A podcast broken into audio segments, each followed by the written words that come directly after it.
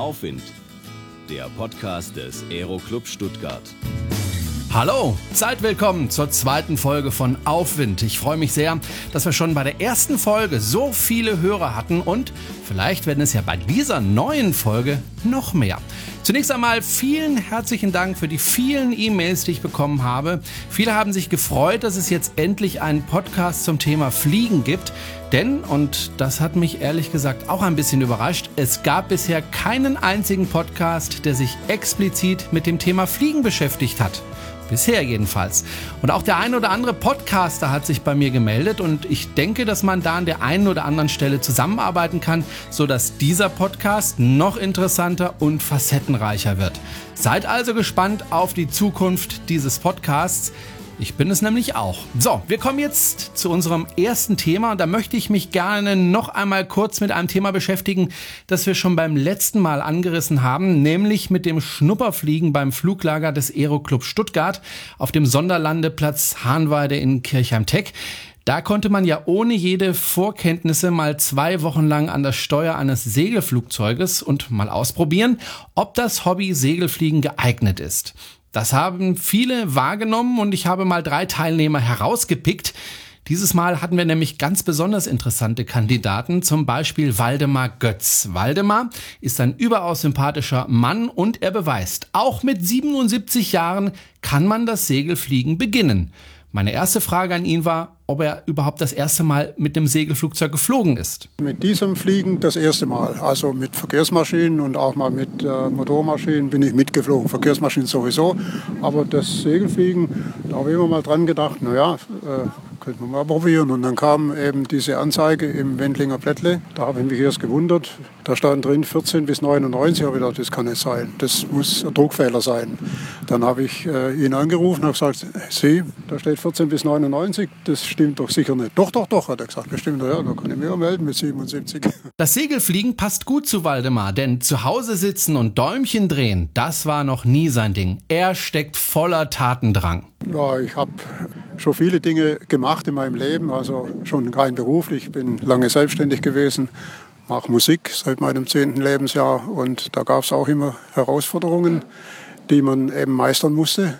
Und das hat mich einfach mal gereizt, zu, zu, äh, zu erleben, wie, wie das geht, wie man da in die Luft hochfliegt und wie das, der Flieger da oben kreist und äh, wieder gut zurückkommt mit einem guten Fluglehrer. Seine Entscheidung zum Schnupperfliegen hat er keine Sekunde bereut. Die ersten Flüge an der Winde haben ihn begeistert. Also das erste Mal war es ganz fantastisch, also weil ich das ja noch nie so erlebt habe. Also diesen, diesen steilen Anstieg und wenn man da runter guckt, da, da wird es einem schon ein bisschen komisch. Aber noch im zweiten, dritten Mal ist das eigentlich schon fast äh, Routine. Natürlich durfte Waldemar, wie alle anderen auch, ans Steuer des Fliegers und das lief super. Laut Fluglehrer recht ordentlich. Doch jetzt stellt sich natürlich die Frage für ihn, ob es nach dem Schnupperfliegen weitergeht für Waldemar. Das weiß ich noch nicht. Das ist eine Überlegung, die muss man sich schon stellen in dem Alter. Ja, das ist nicht so einfach. Es, es kommt dazu. Ich, hab, äh, ich mache ja nach wie vor Musik. Ich bin noch arbeitstätig mit meinen 77 Jahren. Ich habe eine Jagd, eigentlich zwei die muss man betreuen und das ist alles äh, zeitintensiv. Also ich habe schon gesehen, wenn man hier ist am Platz, man ist eben einfach dann hier einen Tag am Platz. Ja, man kann nichts anderes machen. Und ich habe auch mit meiner Frau gesprochen, habe gesagt, du, ich würde das gerne mal probieren. Sagte, ja, probier's doch mal einfach, kein Problem. So habe ich auch Segelscheine mal gemacht, allerdings in jungen Jahren. Bin aber später auch nie richtig zum Segeln gekommen, weil einfach die Zeit dann nicht dafür da war. Ja, da war das Geschäft und alles und also das wird man sehen, wie das weiterläuft. Eine weitere Kandidatin ist Maria. Die Spanierin hat mich schon deshalb sehr beeindruckt, weil sie innerhalb kürzester Zeit richtig gut Deutsch gelernt hat. Da kann sich auch der Trainer des FC Bayern München, Pep Guardiola, eine ganz dicke Scheibe abschneiden. Die junge Studentin saß beim Schnupperfliegen nicht das erste Mal in einem Segelflugzeug. Also ich hatte schon vorher letztes Jahr zweimal Segelflugzeug äh, mit einem Segelflugzeug geflogen, aber dieses Mal ist viel besser, weil ich bin tatsächlich beigebracht, wie man richtig steuert und der Start, die Start macht, die Landung. Und ich kontrolliere tatsächlich das Segelflugzeug. Also ich bin hier schon fünf Tage in diesem Flugschnupperwoche und ich habe schon 13 Mal geflogen Und deswegen habe ich schon ein Gefühl gekriegt, äh, wie man sich verhalten muss in die Luft, also wie wie das Flugzeug verhaltet sich. Das Interesse am Fliegen hat Maria schon sehr lange. Seit ich klein war, ich wollte immer wissen, also wie konnte man so schwere ähm, Strukturen in die Luft bringen. Deswegen habe ich auch Luft- und Raumfahrttechnik studiert. Und es fasziniert mich einfach, weil es ist etwas, das nicht alle machen können. Die Tatsache, hoch von dem Boden zu sein, das begeistert mich einfach. Das finde ich sehr cool und angenehm, einfach die Freiheit zu haben wie, wie ein Vogel. Auch Maria möchte gerne nach dem Schnupperfliegen weitermachen, aber auch für sie ist die Entscheidung nicht ganz einfach. Ja, also ich würde gerne weitermachen und ich überlege mich gerade, aber es ist auch eng mit dem Studium und ich äh, habe hier kein Stipendium, also ich finanziere ich mich selbst. Also meine Eltern helfen mir ein bisschen, aber ich muss auch nebenbei arbeiten und ich weiß nicht, ob ich in der Lage sein werde, so viele Sachen zusammenzutun. Also ich, mich, ich muss mir das auf jeden Fall überlegen, aber es hat es gibt viele Möglichkeiten, dass ich mal weitermache. Und noch ein interessanter Kandidat war dabei, Soubert aus Frankreich. Ich habe ihm angeboten, das Interview auf Französisch zu machen, aber das wollte er nicht wunderte mich dann ehrlich gesagt nicht, denn auch sein Deutsch ist sehr gut und auch er ist begeistert vom Segelfliegen. Ja, das ist das erste Mal, dass ich ähm, in der Schnupperwoche bin und ich freue mich sehr. Also das ist mein erstes Mal, dass ich ein Flugzeug geflogen bin und ich finde das super toll. Ja, das war so ein Gefühl, ja, angenehm und ja, am Anfang hatte ich Angst, aber ja, dann ich bin geflogen und ja, ich wollte immer mehr. Ich habe gerade fünf Start gemacht und ähm, bin ungefähr eineinhalb Stunden geflogen. Auch Suber studiert in Stuttgart Luft- und Raumfahrttechnik und auch er überlegt jetzt, ob er weitermacht. Wer sich jetzt sagt, ach Mist, ich hätte das Segelfliegen auch gerne mal ausprobiert, dem habe ich jetzt folgenden Tipp. Geht einfach mal an einem Wochenende zu einem Segelflugplatz in eurer Nähe und fragt doch einfach mal nach, ob ihr mal mitfliegen dürft. In den allermeisten Fällen wird das möglich sein. Probiert es doch einfach mal aus.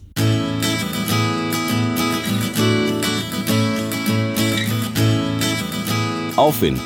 Die Veranstaltungshinweise. Mit Simone Birkle. Hallo zusammen. Von Donnerstag bis Sonntag, 4. bis 7. Juni, finden die Kehler Flugtage auf dem Flugplatz Kehl-Sundheim EDSK statt. Vier Tage lang könnt ihr euch bei freiem Eintritt über Modellflugzeuge, Segelflugzeuge, Hubschrauber, Oldtimer und andere Flugzeugtypen informieren und natürlich auch mal selbst mitfliegen. Dazu werden etliche Piloten mit historischen Stieglitzmaschinen erwartet. Am Samstagabend gibt es Live-Musik und eine nächtliche Modellflugshow mit Feuerwerk.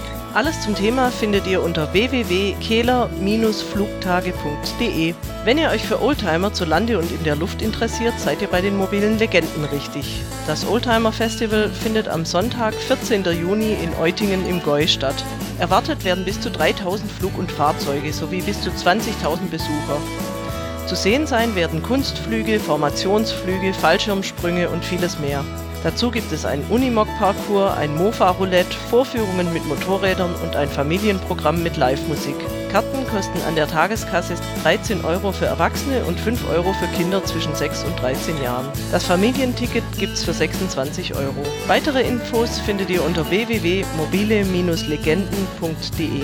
Am Samstag und Sonntag, 27. und 28. Juni, lädt der Modellflugclub unter Münkheim zu zwei Veranstaltungen auf seinem Gelände ein. Los geht's am Samstag um 10 Uhr mit einem Treffen, bei dem Oldtimer-Modelle mit Sternmotoren gezeigt werden. Ebenfalls um 10 Uhr startet das Programm am Sonntag. Dann wird bei einem großen Modellflugtag das ganze Spektrum des Modellflugs präsentiert. Die Anfahrt ist ab Untermünkheim ausgeschildert. Am selben Wochenende, nämlich ebenfalls am 27. und 28. Juni, könnt ihr auch beim Flugplatzfest mit Fly-In in Bopfingen ausgelassen feiern. Auf dem Flugplatz Sandberg, EDNQ, gibt es Kunstflüge, Gastflüge und Modellflugvorführungen. Das Fest dauert von 10 bis ca. 20 Uhr. Näheres zum Programm gibt es unter www.fg-bopfingen.info. Viel Spaß beim Feiern! Die Veranstaltungshinweise wurden vom Baden-Württembergischen Luftfahrtverband zur Verfügung gestellt zu unserem nächsten Thema. Flugsport ist Sport. Deshalb steht das ja auch im Namen. Und deshalb gibt es natürlich Wettbewerbe, bei denen sich Segelflieger messen können. Dabei gibt es kleine Wettbewerbe und große Wettbewerbe, so wie bei allen anderen Sportarten auch. Klar. Auf dem Sonderlandeplatz Hahnweide gab es vom 8. bis 16. Mai einen großen Wettbewerb, nämlich den Hahnweiden-Wettbewerb. Hier fliegen sowohl Profis als auch Amateure um die Wette. Rainer Rauch ist der sportliche Leiter des Hahnweide-Wettbewerbs und hat trotz Stress Zeit gefunden, mir Rede und Antwort zu stehen. Meine erste Frage an ihn war, wie man sich so einen Wettbewerb überhaupt vorstellen muss. Denn auf einer Piste im Kreis fahren, wie bei den Autos, das geht ja nicht. Ja, wir fahren nicht im Kreis, wir fahren um definierte, äh, wir fliegen um definierte Punkte. Das heißt, äh, morgens starten wir die nach Klassen in die Luft äh, zum bestimmten Abflugpunkt. Wenn Sie den Abflugpunkt äh, überfliegen, ab der Zeit wird gewertet, wird, läuft die Wertungszeit. Es gibt dann vordefinierte Wendepunkte, die umflogen werden und wer dann in der Endabrechnung die wenigste Zeit, sprich die höchste Geschwindigkeit geflogen hat, der verdient am Abend die meisten Punkte und damit einen Tagessieg und in der Endwertung natürlich irgendwann auch den Gesamtsieg. Das ist ähnlich im Autorennen, nur wir fahren, fliegen demzufolge nur einen Kreis und nicht mehrere. Um noch einmal beim Bild des Autorennens zu bleiben, da kann man ja sehen, wie oft die Rennfahrer um die Piste jagen. Beim Segelflug sind die Piloten ja alleine. Wie wird denn kontrolliert, dass auch jeder die Strecke wirklich fliegt? Ausschließlich über das äh, GPS-Tracking. Das heißt, die Position wird permanent aufgezeichnet im Intervall 2 bis 4 Sekunden. Das werten wir am Abend aus und können damit sicherstellen, a, dass Luftraum, sprich die gesetzlichen Bedingungen alle eingehalten waren und natürlich auch die sportlichen. Und dann haben wir, dann haben wir recht zügig am Abend auch schon Übersicht, wer an dem Tag der schnellste und der beste war. Und noch etwas ist anders als beim Autorennen. Es wird nicht gleichzeitig gestartet, sondern nacheinander, also asynchron. Das geht schon vom Platz her gar nicht und das ist auch ganz gut so. Damit können wir ein bisschen sortieren, dass wir die leistungsfähigeren Klassen früher über eine größere Strecke äh, schicken und da, wo wir die jüngeren haben, die können wir dann ein bisschen später über die kleineren Strecken schicken. Dabei wird aber nicht wild durcheinander gestartet, sondern das muss schon seine Ordnung haben, denn es starten ja weit über 100 Flugzeuge. Deshalb wird in Klassen im Flugzeugschlepp gestartet fünf haben wir insgesamt. Die kann man leicht unterscheiden. Einmal, wir haben, wir haben die Doppelsitzerklasse, ganz klar, sitzen zwei drin. Wir haben eine kleinere Klasse, die Standardklasse, das sind typisch äh, dann äh, Vereinsflugzeuge. Und an der anderen Skalaende haben wir eine offene Klasse, die in dem Sinn keine Baubeschränkung hat, sich durch sehr große Spannweite bemerkbar macht. Das ist nachher auch eine recht spektakuläre Klasse.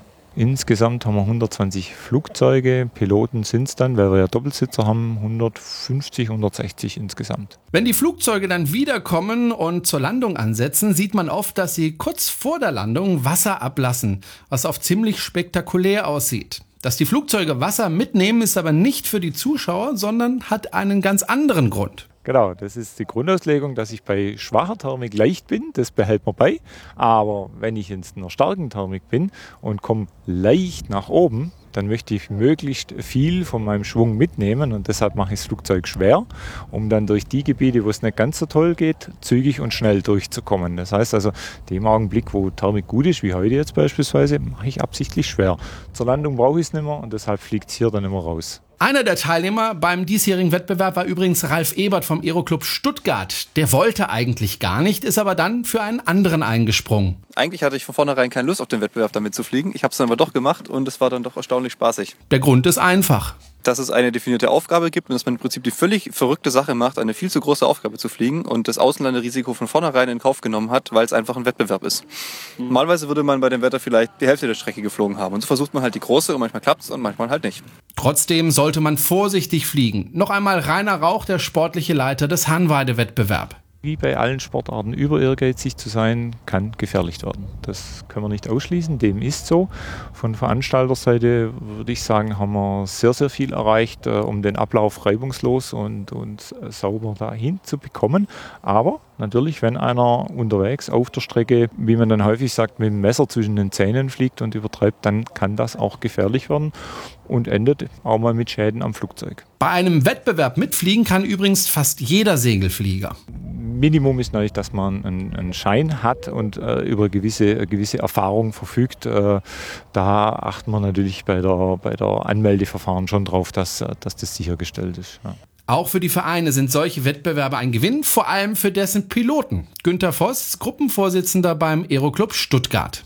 Ja, es ist nicht wichtig für den Verein, es ist wichtig für die Piloten. Und das ist nichts anderes als beim Sportwettbewerb ein Kräftemessen hier in dem Wettbewerb, da kann man eben zeigen, wie man im Gegensatz zu den Kollegen äh, wie gut man im Segelfliegen ist und wie schnell man eben um Strecken eine Strecke bewältigen kann. Und das ist ein Erfolgserlebnis für den Piloten und damit ein Ansporn für die Vereinsmitglieder die das hoffentlich dann nächstes Jahr oder übernächstes Jahr nacheifern. Jetzt wollte ich aber natürlich noch wissen, wie erfolgreich denn die Jungs vom Aeroclub Stuttgart waren. Ralf Ebert? Unser Team ist insgesamt, ich glaube, was waren wir, 23 von 29. oder sowas? Naja, ich muss ihn dann doch etwas korrigieren. Es war Platz 25. Aber Ralf war absolut zufrieden damit. Ja, absolut, absolut. Gegen die ganzen Profis da bestimmt. Allerdings ist bei uns der, Welt der Weltmeister in der Doppelsitzerklasse mitgeflogen. Also wir hatten durchaus harte Konkurrenz. Ja, dann ist Platz 25 ja nahezu perfekt.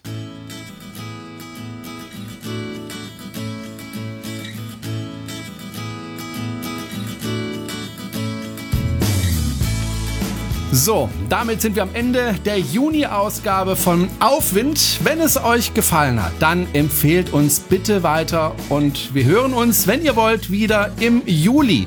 Happy Landings und bis dann. Tschüss.